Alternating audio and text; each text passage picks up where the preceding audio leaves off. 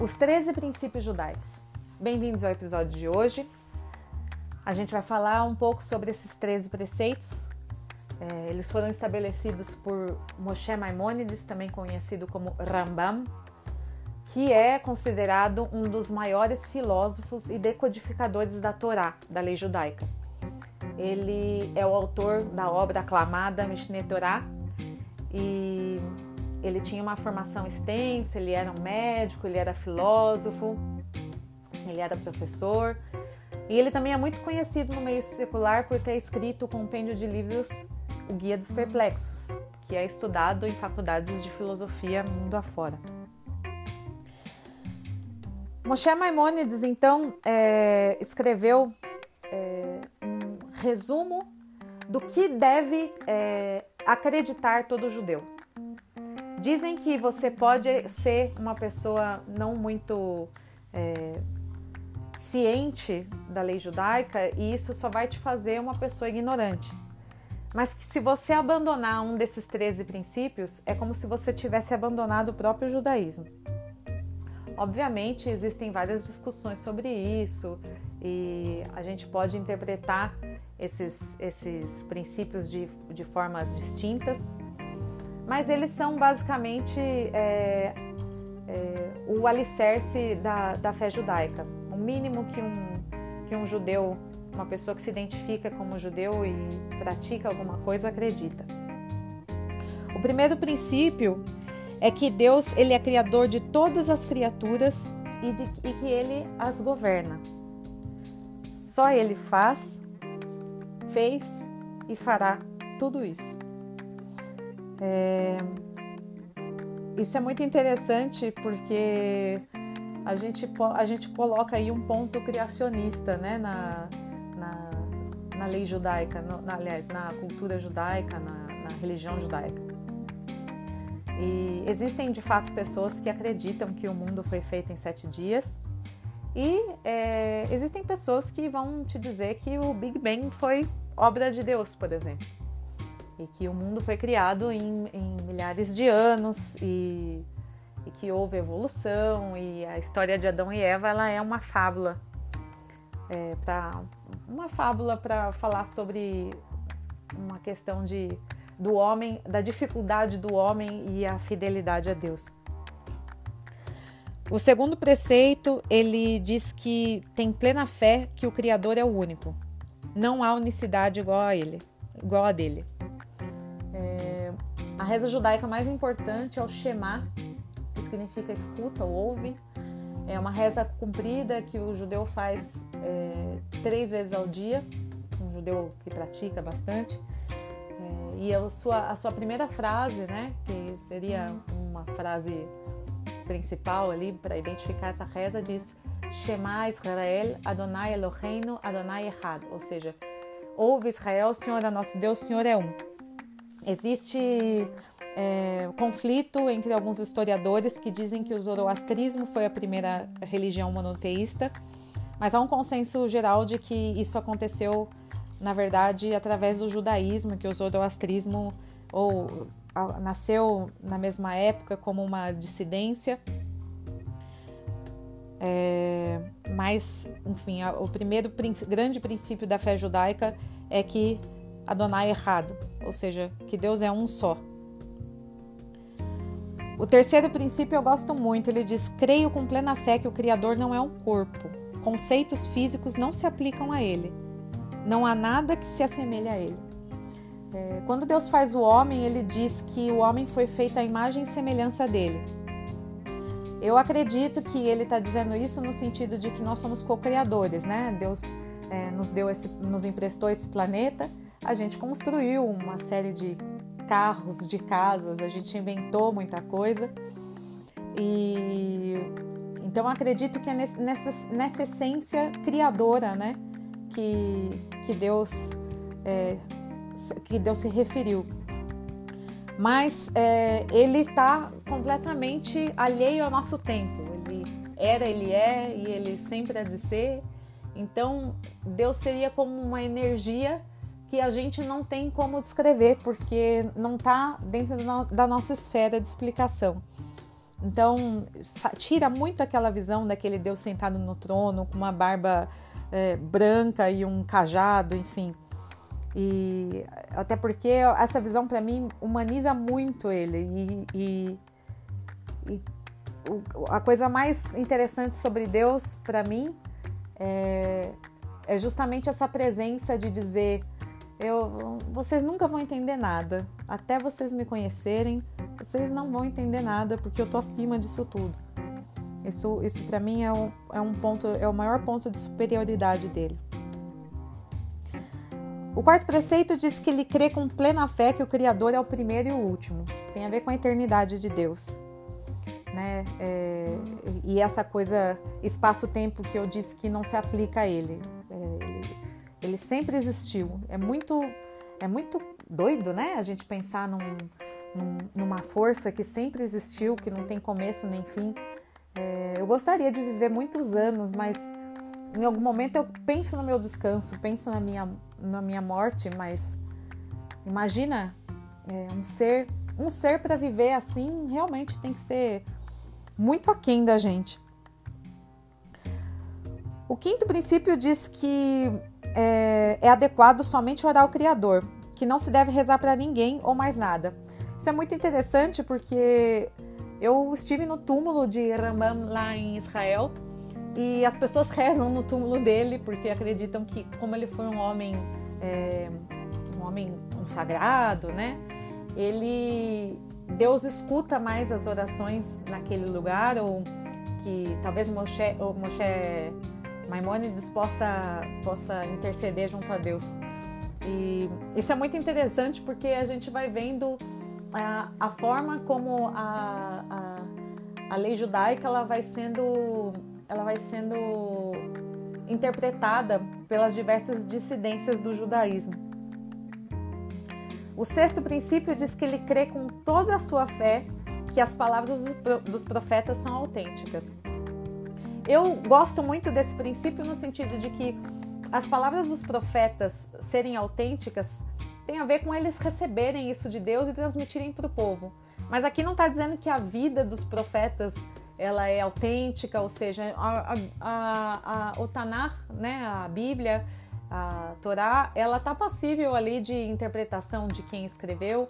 A, a, é, é, dito né, que a Torá foi escrita por Moshe, mas também existem é, uma série de contradições acerca disso, até porque a Torá descreve a morte de Moshe.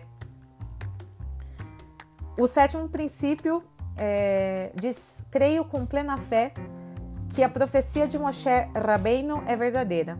Ele foi o mais importante de todos os profetas antes e depois dele. É, o, o Moshe, o Moisés, que é, xará do Maimônides, realmente foi é, o grande o grande líder do povo, né? O, ele, isso não configura nele uma característica de santo nem de nada disso, mas ele foi o, o expoente do judaísmo. Né? O primeiro judeu, na verdade, foi Abraão, né? que é os nossos patriarcas a quem a gente se refere muitas vezes, patriarcas e matriarcas. É, mas Moshe, ele foi a voz do povo ali, né? Ele foi a, a voz do povo e a voz de Deus dentro da história judaica. O, o oitavo princípio ele diz: Creio com plena fé que toda a Torá que se encontra em nosso poder foi dada por Moshe Rabbeinu. Esse é um ponto que eu estava dizendo. É, é, é, um princípio judaico de que a Torá tenha sido escrita por Moshe, mas a gente não sabe explicar como é que a morte de Moshe está relatada, e, enfim, não foi psicografia. o nono princípio ele diz: creio com plena fé que essa Torá não será alterada e que nunca haverá outra dada pelo Criador. É, isso é uma coisa muito interessante porque quando o, o, as, os escribas, né, é, estão escrevendo a, a, a Torá, ou seja, o Sofer, é, sofer é o masculino, soferet é feminino. É, existem mulheres também que escrevem a Torá, inclusive aqui no Brasil. Se ele erra uma letra, ele precisa apagar tudo aquilo que ele fez é, e começar de novo. Porque a Torá não pode ter nada que seja é, alterado ou que seja modificado, justamente para que esse princípio é, seja preservado. Não haverá outra revelação, essa é a nossa revelação, e através dela a gente segue a, a, a lei. O décimo princípio diz que creio com plena fé que o Criador conhece todos os atos e pensamentos do ser humano, a onisciência de Deus. É, isso para mim também é muito importante porque muitas vezes eu me pego, às vezes questiono, questionando coisas da vida e, e as coisas às vezes aparecem na minha cabeça. É óbvio que tem a ver com o meu raciocínio, tem a ver com as minhas memórias e tal, mas eu acredito que Deus às vezes dá uma ajudinha pra gente nesses pontos assim porque ele conhece o nosso coração, ele conhece as coisas que vão dentro da gente. O décimo primeiro princípio diz: creio com plena fé que o Criador recompensa aqueles que cumprem os seus preceitos e pune quem os transgride. Isso é uma coisa interessante de se falar. A lei judaica ela é feita para os judeus. Então, é... o que, que isso quer dizer? Um não judeu que não pratique a lei judaica não vai ser julgado por isso. É mais ou menos como, não sei, é, por exemplo, no Brasil, o aborto não é legalizado e isso é passível de, de punição. Mas se você viajar para o Uruguai, o aborto vai ser legalizado e não vai ser passível de, de, de punição. Então, são leis que são adequadas a esse povo é, exclusivamente. Eu não acredito nessa questão de, um, de uma punição divina para quem transgride é, é, questões de lei. Isso acontecia muito na época da Torá é, porque as leis, na verdade, elas eram leis de sobrevivência, leis de higiene, leis de saúde, leis que mantessem aquele povo mais, um povo tribal no meio do deserto, vivo mais o máximo de tempo possível.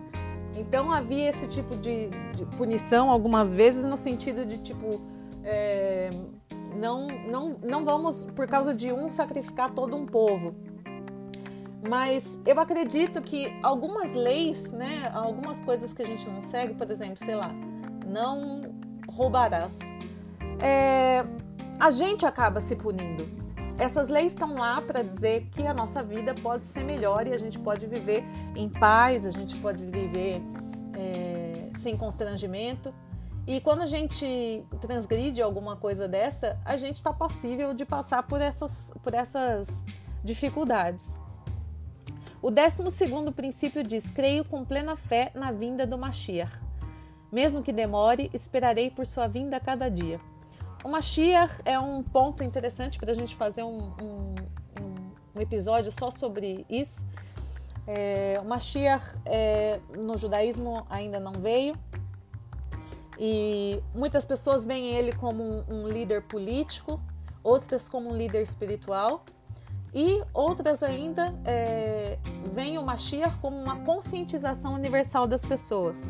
Então, no momento que a gente se conscientizar que a gente precisa da paz, que a gente precisa respeitar o outro, que a gente precisa hum, amparar os necessitados, que a gente precisa cuidar da natureza, nesse momento de, de plenitude, nesse momento de, de completude, a gente vai estar vivendo a era messiânica, ou seja, estaríamos vivendo o Mashiach.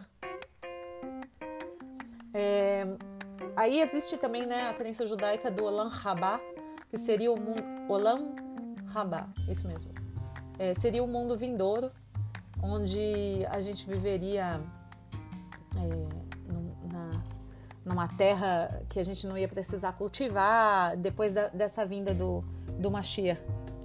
É, mas eu acredito que também nessa visão de que o Mashiach ele é um, um, estado de espírito, imaginando que todos vão se ajudar, você não, você não necessariamente vai precisar, vai, vai, vai precisar conseguir as coisas com esforço, com, com sofrimento. O décimo terceiro é, preceito diz: Creio com plena fé na ressurreição dos mortos, que ocorrerá quando for do agrado do Criador. É, existem muitas é, formas de se pensar no pós-morte dentro do judaísmo. Existem pessoas que acreditam que as pessoas morrem e dormem, existem pessoas que acreditam em reencarnação. A gente pode falar sobre isso em um outro episódio também. É, mas essa crença da ressurreição dos mortos, ela, ela é muito vívida para muitas pessoas e reconfortante no sentido de que a gente vai poder reencontrar aqueles entes queridos que já se foram e, e viver essa vida é, nesse, nesse mundo é, é, sem, sem mais precisar dessa, dessa dor da morte, da separação, né? Que é uma separação eterna. Eu me agrada muito imaginar esse tipo de, de dádiva, porque gostaria muito de ver meus familiares e, e amigos que já se foram. E acredito também que esse possa ser um, uma forma da gente se reconfortar. É, para quem acredita, né? Agora nesse momento que a gente está perdendo tantas pessoas ao mesmo tempo. Bom, esses foram os 13 princípios judaicos. Eu espero que vocês tenham gostado do episódio de hoje. E a gente se vê sexta-feira com o um resumo da Paraxá da semana. Um grande abraço para você e para sua família.